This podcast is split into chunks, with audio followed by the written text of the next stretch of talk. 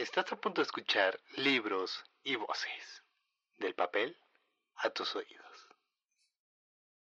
Vine a Kumala, porque me dijeron que acá vivía mi padre, un tal Pedro Páramo. Antes de ser la novela más bella que se ha escrito desde el nacimiento de la literatura en español, según palabras del escritor colombiano Gabriel García Márquez, Pedro Páramo pasó por la antesala de ser una novela poco prometedora, pues al ser escrita en un periodo de riqueza literaria mexicana, en donde el análisis político y la crítica a la cultura popular era tópico de los escritores de la época. No se le vislumbraba como una de las grandes obras del México moderno.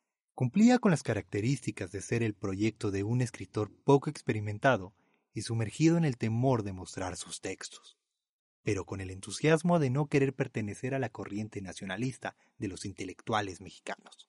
Por ello, Juan Rulfo comenzó a inspeccionar y relatar su gran obra con las voces del pueblo, personajes terrenales sumergidos en una profundidad donde impera la memoria y las voces de los muertos. Una persecución del pasado con el presente tormentoso.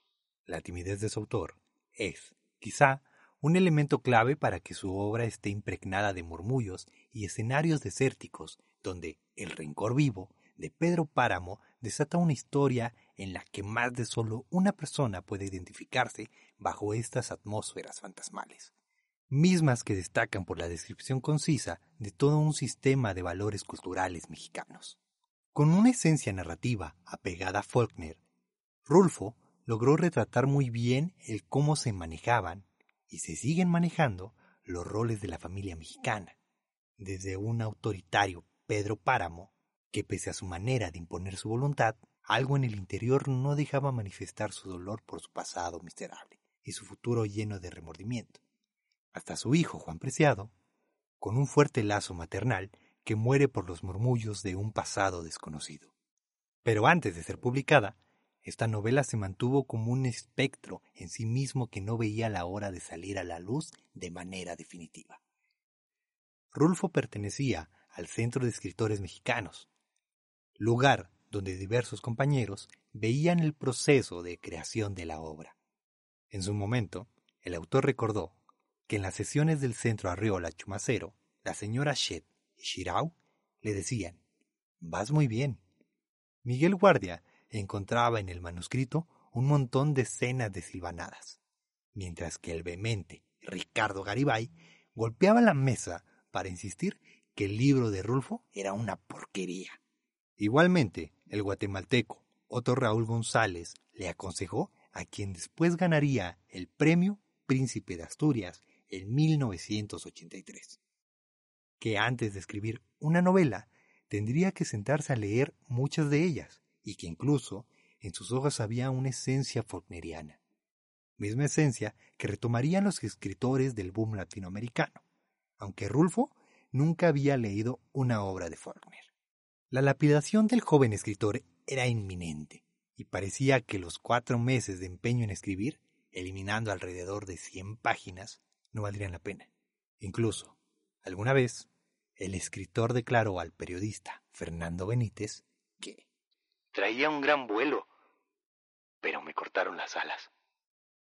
Sin embargo, por fin se publicó la obra en una edición del Fondo de Cultura Económica con dos mil ejemplares impresos, rodeada de la incertidumbre por parte de los editores Arnaldo Orfila y Ali Chumacero.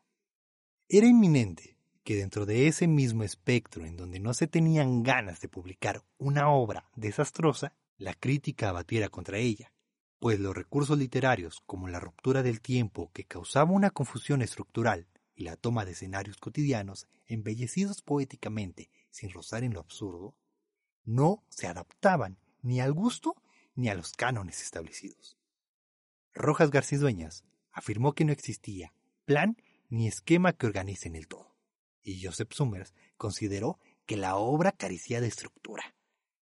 Parecería que las alas de Rulfo estaban al filo de sumarse entre las voces perdidas de sus personajes. Pero conforme pasaba el tiempo, y esos dos mil ejemplares se acercaban a los críticos y a los lectores apasionados, se iba comprendiendo la estructura de la obra. Carlos Blanco Aguinaga y Mariana Frank fueron de los primeros en darse cuenta de que Pedro Páramo rompía drásticamente con los lineamientos de la novela que se hacía en esa generación, pues se atrevió a desvanecer, primeramente, la cronología y el sentido del tiempo se descartaba para la comprensión de la novela. El procedimiento más audaz y revolucionario de todos los recursos aprovechados por la nueva técnica novelística es deliberado desorden cronológico.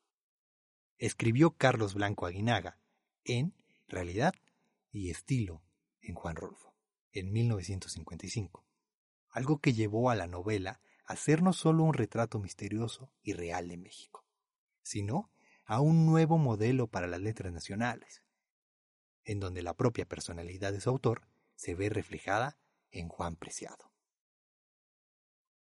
Silencioso, carente de miedo, como si estuviese muerto en vida, pero sujetado tanto al pasado, que lo lleva hasta el presente y el futuro.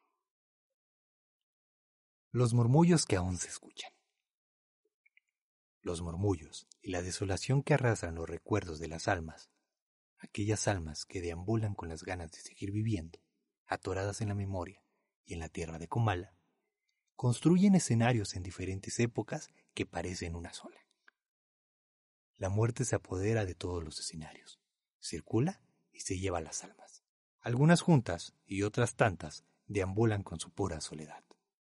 Aunque a veces, en otros tiempos, los niños llenaban el aire de sus gritos y sus juegos. Llega la amargura y el dolor de la muerte.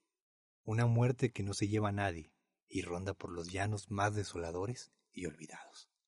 La visión de Rulfo, al presentarnos una vida llena de tragedias y pesares, sin caer en lo totalmente tenebroso, nos hacen contemplar las visiones que se tienen de la muerte y cómo es que, vivos o muertos, podemos sentirlas y resistir para no oírnos de esta tierra llena de rencores y memorias vivas. La obra de Rulfo está impregnada de personajes terrenales en escenarios mágicos folclóricos, que hacen de cualquier cosa cotidiana algo fenomenal y caótico. Comala, en la obra de Rulfo, es un desierto que arrastra sus fantasmas y se ahoga en los murmullos del pasado. Un pueblo que bien podía traducirse a todos los rincones de México. Este pueblo está lleno de ecos. Tal parece que estuvieran encerrados en el hueco de las paredes o debajo de las piedras. Cuando caminas, sientes que te van pisando los pasos. Oyes crujidos, risas, unas risas ya muy viejas, como cansadas de reír, y voces ya desgastadas por el uso. Pienso que llegará el día en que estos sonidos se apaguen. Pero puede que esos sonidos nunca se apaguen y se sigan reproduciendo en diferente tiempo, porque esos pasajes que narra Rulfo se mueven en cualquier época del país de los Pedro Páramo, con sus otros personajes tan solitarios y misteriosos que se van construyendo con pistas muy escondidas, como el caso de Dorotea o Doroteo. Tienes razón, Doroteo. Dices que te llamas Doroteo. Da lo mismo. Aunque mi nombre es Dorotea. Pero da lo mismo. Es cierto, Dorotea. Me mataron los murmullos. Mejor no hubiera salido de tu tierra. ¿Qué viniste a hacer aquí? Ya te lo dije en un principio. Vine a buscar a Pedro Páramo, que según parece fue mi padre. Me trajo la ilusión. ¿La ilusión? Eso cuesta caro. A mí me costó vivir más de lo debido. Pagué con eso la deuda de encontrar a mi hijo, que no fue, por decirlo así, sino una ilusión más. Porque nunca tuve ningún hijo. Ahora que estoy muerta, me he dado tiempo para pensar y enterarme de todo. Ni siquiera el nido para guardarlo me dio Dios.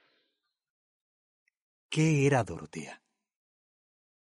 ¿Qué sueño perseguía convertida, convertido en un murmullo.